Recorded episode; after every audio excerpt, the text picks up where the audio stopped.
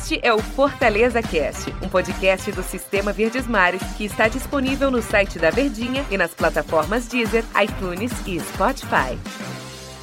Olá, amigo ligado no Fortaleza Cast. Como eu sempre faço quando tenho a oportunidade de estar aqui nos podcasts da Verdinha, aqui no Fortaleza Cast hoje. Bom dia, boa tarde, boa noite e boa madrugada. Para você que está acompanhando o podcast, é uma febre mundial e o torcedor do Fortaleza já acompanha a gente em várias plataformas que você pode escutar no começo. Site da Verdinha, verdinha.com.br, nas, no seu aplicativo de música, no celular, de sua preferência, o iTunes, Spotify, Deezer. E eu não vou esquecer também de falar que estamos no site do Diário do Nordeste. Hoje estou ao lado de Daniel Rocha, o comentarista aqui do Sistema Verdes Mares. Tudo bem, Daniel? Tudo bem, grande Denis Medeiros. Grande abraço para todo mundo ligadinho no Fortaleza Cast. É sempre um prazer quando estamos aqui nos podcasts destinados a vários tópicos aqui do Sistema Verdes Mares. E hoje aqui em especial o torcedor tricolor que está satisfeito ou será que queria um pouco mais? Acredito que está de bom tamanho, pontinho conquistado ontem lá em Itaquera, quando empatou com o Corinthians. É isso que a gente vai debater aqui no nosso Fortaleza Cast. Porque a manchete, você já percebeu, você leu, você viu a descrição. E a manchete é a seguinte, Daniel Rocha, que a gente colocou aqui no Fortaleza Cast para o torcedor acompanhar. Fortaleza empata contra o Corinthians fora de casa. Ok, mas a descrição diz o seguinte: Fortaleza jogou bem, mas desperdiçou chances de vencer o jogo e sai com o empate. Desperdiça chances, sai com o empate. É isso mesmo, Daniel Rocha? Dava para ser um pouquinho a mais esse jogo contra o Corinthians? Olha, aquela coisa, né? Na proposta de jogo, que era o Corinthians com a bola e o Fortaleza para jogar no erro do adversário, no contra-ataque, o Fortaleza ele executou melhor. Por quê? Porque quando você analisa o jogo como um todo, só, digamos assim, você não, não tá sabendo o que é que cada time trama, a necessidade de cada um, características de cada um, o que o momento pede, e você só assiste ali o jogo realmente, você poderia dizer de que aquele que tem mais a bola mereceu ganhar. Porém, essa era a proposta do Fortaleza: dar a bola ao Corinthians e tentar chegar ao gol no contra-ataque. E na sua proposta, fez um 1 a 0 e sofreu muito pouco, defensivamente falando. Já o Corinthians, que teve a bola na maior parte do tempo, conseguiu produzir muito pouco, justamente porque defensivamente o Fortaleza teve êxito na sua ideia. E isso a gente já via uma percepção do Rogério já na escalação, né? Porque ele deixa o Quinteiro no banco, o cara que é uma referência, muitas vezes capitão, ali, um líder daquele miolo de zaga do Fortaleza, para jogar com Jackson e Paulão, que são os dois mais altos. E nas laterais, da mesma forma. Normalmente, eu até brincava aqui nas, na, é uma brincadeira, mas com bastante fundo de verdade nas programações aqui esportivas da Verdinha durante a semana, de que era curioso que parecia duplas, né? Só jogava Bruno Melo e Tinga ou Carlinhos e Gabriel Dias. Dificilmente se entrelaçavam. E a gente viu isso hoje. Bruno Melo, é, perdão, ontem, né? Bruno Melo na esquerda e o Gabriel Dias na direita. Por quê? Também pelo mesmo motivo. Visivelmente o Rogério pensando no poderio aéreo do time do Corinthians, principalmente em cima do Jô, que é muito bom nesse fundamento, e preocupado com isso, escalou o que tinha de mais alto na sua linha defensiva, sem e... se importar em, digamos, barrar um cara que tem muita moral, que é o Quinteiro. Né? E, e deu certo a proposta, porque o Jô não fez nada no jogo. Teve, teve muita dificuldade. Ele tentou até ser acionado, mas objetivamente muito pouco. Justamente por isso que eu prego e falo de que o Fortaleza levou vantagem na sua proposta de jogo, porque defensivamente esteve muito sólido.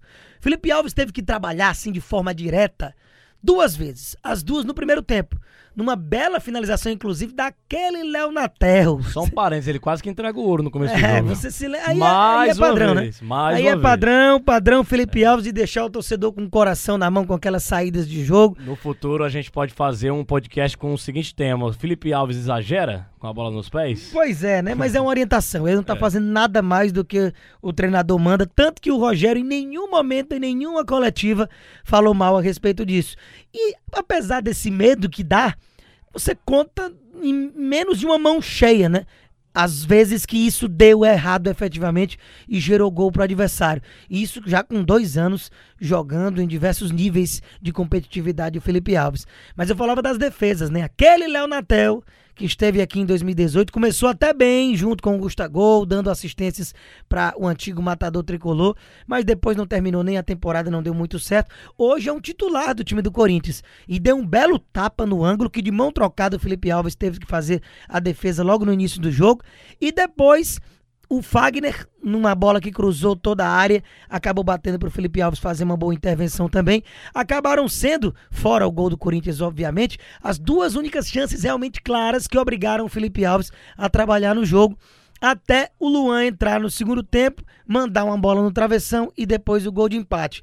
Ou seja, quatro chances para um time que joga em casa, tem mais camisa, tem-se uma necessidade de entregar uma resposta também, mesmo não tendo torcedor no estádio. Tendo mais a bola como proposta, isso é muito pouco. Isso quer dizer que Fortaleza sofreu pouco, que foi bem sólido defensivamente falando.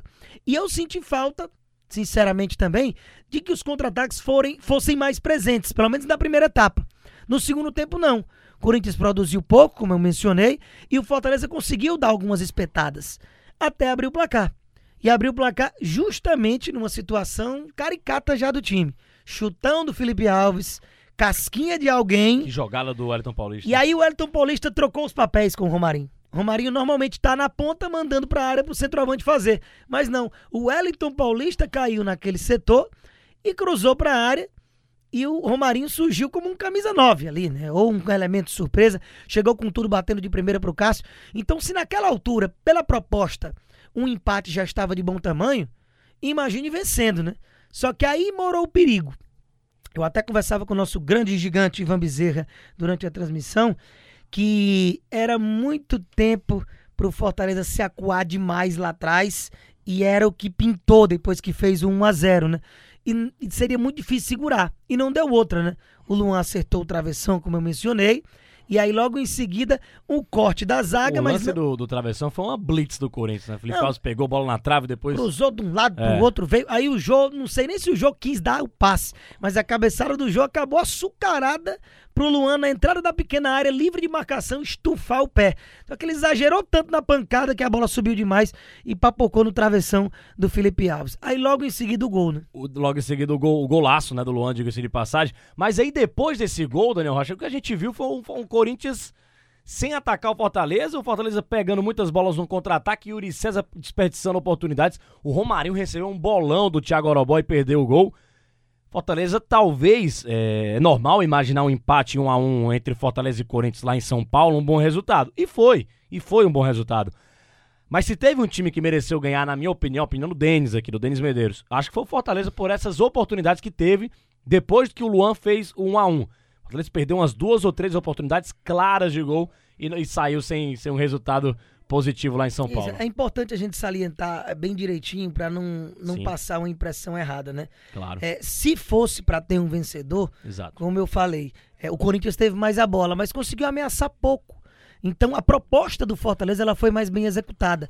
Mas para o torcedor que, tá, que não acompanhou o jogo e está apenas ouvindo aqui o podcast para ter uma, uma base do que foi a partida, para a gente concluir o desenho e finalizar com esse raciocínio, é que depois do empate desse golaço do Luan, que ele pegou de primeira na veia, é, de peito de pé, ali da meia-lua, né, de fora da área, sem chance para o Felipe Alves, eu imaginava ver uma blitz do Corinthians.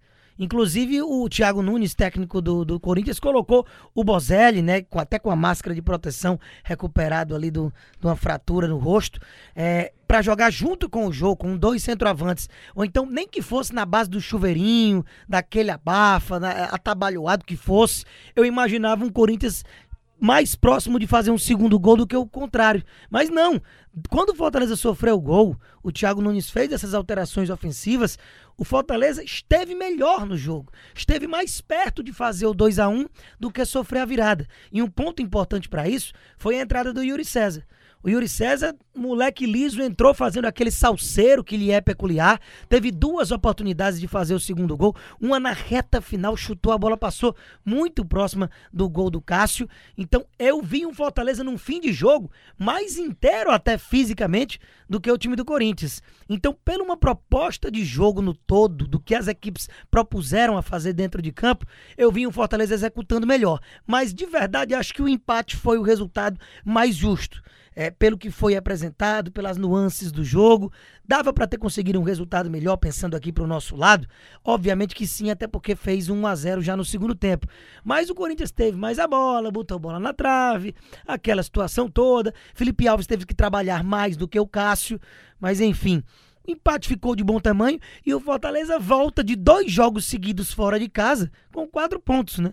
A vitória em cima do Goiás e o empate contra o Corinthians, ou seja, sem derrotas em dois jogos seguidos na Série A, jogando longe da nossa capital e ainda fazendo quatro gols acabando com aquele jejum que já vinha de cinco jogos sem balançar a rede, o que nunca tinha acontecido sob o comando do Rogério desde que assumiu em 2018. Então acredito que o saldo é muito interessante e tem totais condições de executando o futebol que a gente está acostumado de vencer o, o, o, Bragantino, que é o próximo compromisso dentro de casa. Eu gostei muito da postura do Fortaleza em campo contra, contra o Corinthians, mas a nível de desempenho, você achou a melhor atuação do Fortaleza na Série A ou o jogo contra o Goiás foi o melhor? O jogo contra o Goiás foi melhor, pelos gols Também marcados, acho. pela vitória não, não, também não vamos exagerar, é. não. Foi uma proposta de jogo bem executada e que o empate está de bom tamanho, apesar de ter chegado perto até de ter conseguido a vitória. Torcedor do Fortaleza pode é, já ficar contente que o futebol do, de 2019 está começando a voltar?